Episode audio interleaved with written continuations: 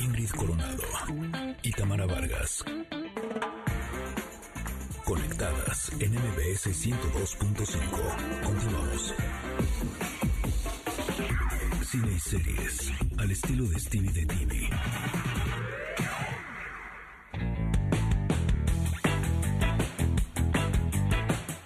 Estamos ya y como el tiempo es cruel y nos come, bueno, es momento de presentar a Stevie de TV porque nos tiene muchas cosas que recomendar. ¿Cómo estás, Stevie? Muy bien, muy contento de, de estar con ustedes, Tamara Ingrid. Gracias por este espacio. Eh, oye, a ver, cuéntanos.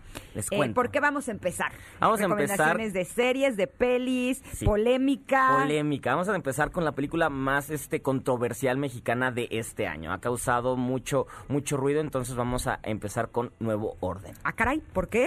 Eh, porque desde que salió el primer tráiler, la gente lo que vio en el tráiler lo empezó a juzgar, porque lo que, lo que nos presenta ahí es una fiesta de gente con mucho dinero y llega gente pobre, podemos decirlo, a, a amenazar esta fiesta. Entonces, como los malos son los pobres y los buenos son los ricos, entonces la gente en redes se volvió loca de si de por sí en un país clasista, con, con todo esto estamos, nos están presentando esto en el cine, se volvieron locos. Y de ahí el director Michel Franco, la semana pasada, eh, en la conferencia de prensa, trató de, de pues, Justificar. justificarse de una manera desafortunada porque no, no encontró las palabras. Yo creo que igual la presión y todo, no, no lo estoy ¿Qué fue lo justificando. que dijo? Eh, pues le preguntaron sobre justamente esto y qué opinaba del término white mexican.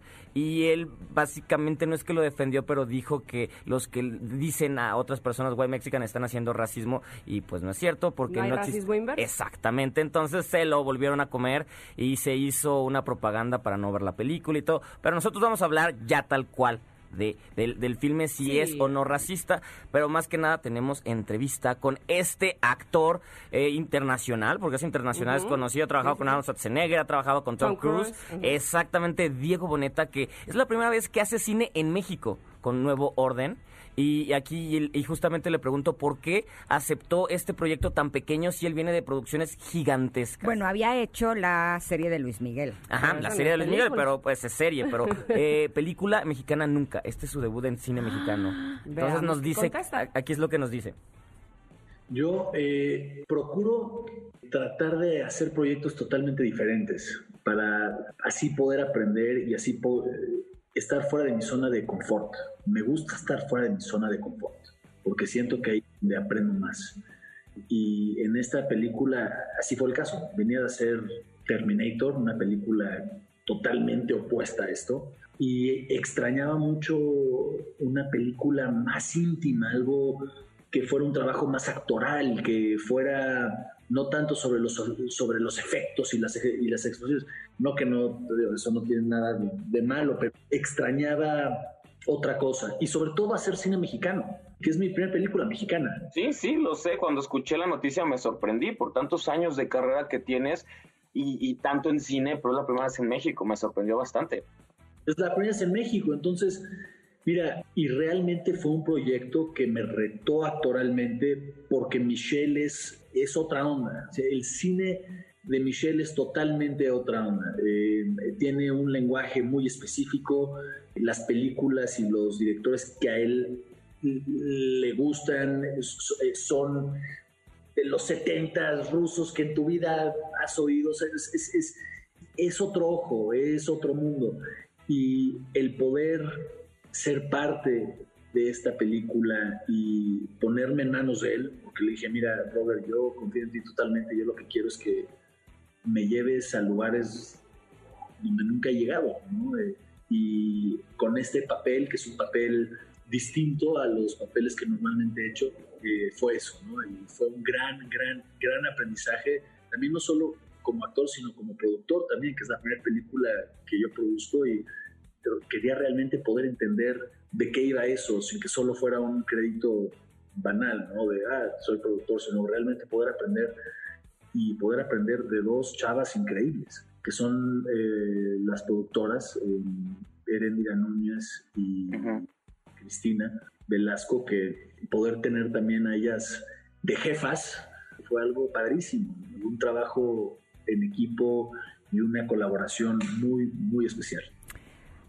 Ahora, sí es una película íntima porque tengo entendido que es violenta. Es Eh, violento, violenta. No sé qué tan Sí, íntimo sí, sería. Vamos a hablar ahora sí de, de la película. de- eh, eh, la película, justamente como les mencioné, empieza en una boda de unas personas políticas pudientes y, y- y se siente que algo sucede en la, en la ciudad. Se está levantando el pueblo en contra de, de- del poder.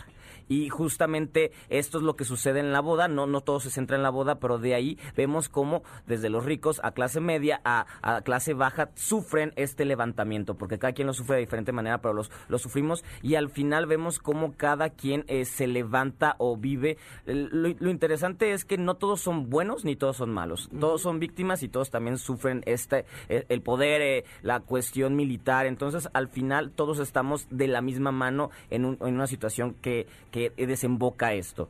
Eh, lo, lo interesante aquí es poder presentar la mirada femenina de, de mujeres, una mujer millonaria, una mujer pobre, cómo se, se ven enfrentadas a esta situación y también cómo ellas son víctimas por solo el, el hecho de ser mujeres. No importa tu estatus, al final por ser mujer, los políticos y todos los que mueven, eh, eh, eh, me- me- pues no es México porque no te dice no es México, pero mueven el poder, al final ellas están ahí y tienen las de perder por ser mujer. Básicamente ah, para allá va la película. Esa sí es una realidad, ¿no? Exacto, totalmente. Totalmente. Oye, eh, eh, Stevie, ¿y ya está en cines o dónde es se, que la podemos se ver? estrena justamente mañana en, en, en todos los cines del país, bueno, los que están abiertos, ya se estrena, es un gran lanzamiento de, de videocine, porque aparte viene con el León de Oro de Venecia, viene con mucho ruido más, más todo esto. Ahora sí, la cuestión, verla o no verla, yo les, les, les soy honesto, ya conozco el, el estilo de, de Ingrid, les voy a decir, no la veas, porque es excesivamente violenta, gráfica. Eh, creo que aquí lo que está buscando es choquear y entonces cuando medio se cae la, la película, porque hay momentos donde se cae, decide sacar escenas de abusos o decide sacar a- asesinatos a menores, cuestiones muy fuertes que de repente, porque, bueno, están, está presentando el levantamiento del pueblo y, y- y lo visceral que puede ser, pero creo que hay un momento donde se pasa para, para choquear y se convierte como más en pornografía gráfica que tal tal cual la historia. Entonces, ah, yo no le tengo miedo a la sangre, a mí me gusta la sangre y veo películas con mucha sangre, pero aquí sí siento que salí con dolor de cabeza.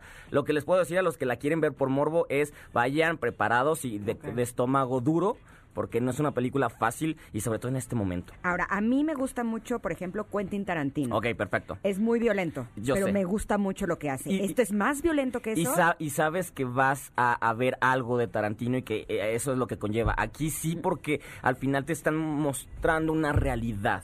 Entonces, o sea, sí es más fuerte que lo que hace en, en- en muchos sentidos sí, en muchos sentidos es más fuerte porque eh, allá estás es- en un planteamiento ficticio tal vez y aquí te están mm, algo algo que puede pasar afuera. De hecho sales del cine que qué miedo salir a la calle ahorita, básicamente. Ok, ok, es bueno, que es solamente para sangres... Eh, Corazones, eh, cora- este, estómagos fuertes. Exacto, Esa- eh, exacto. exacto. Ahí tienen ustedes, sabrán si sí o si no. Yo les nada más les, les, les advierto, no es mala, pero no, no, yo no la volvería a ver. sean- Ok, ok, Entonces, perfecto. rápido para cambiar a- para una, una película que, eh, más allá de la luna, de Netflix, estrena familiar, habla de, de la muerte, que es muy importante para que los niños vayan aprendiendo esto. Película Recomen- animada, ¿verdad? Animada, muy bonita y, y, eh, animación, este, se la recomiendo. Esto es algo positivo de algo que venía muy fuerte. ¿Familia? Familiar, sí. Sí. Más allá de la luna, de Netflix. eh, Perfecto. Ah, ya he visto los espectaculares y cada que pasamos por ahí mis hijos me dicen, quiero ver esa. Y les digo, pues yo veamos. también. Visualmente es espectacular. ¿Cuándo se estrena? Y- el viernes. Visualmente es espectacular y tiene un gran mensaje que, porque luego mu- muchos amigos que son papás desde no sé qué películas ponerle porque luego Mufasa nos traumó cuando se mueren el Oh. Rey León o Bambi. No quiero que mis hijos sufran eso, entonces esto es lo ideal. Lo ideal. Así que ahí lo tienen, dos opciones totalmente distintas. Y te encontramos en. Stevie de TV. Arroba Steve de TV en todos lados. Ah, ya, Gracias. la próxima semana. Te mandamos un abrazo y nosotros nos despedimos. Bueno, El día de bye. mañana, nuevamente aquí a las 10 en MBS. Muchas gracias, Ingrid. Gracias, Tamara. Y todos ustedes conectores que tengan un hermoso día. Nos vemos mañana. Bye. Bueno, Ingrid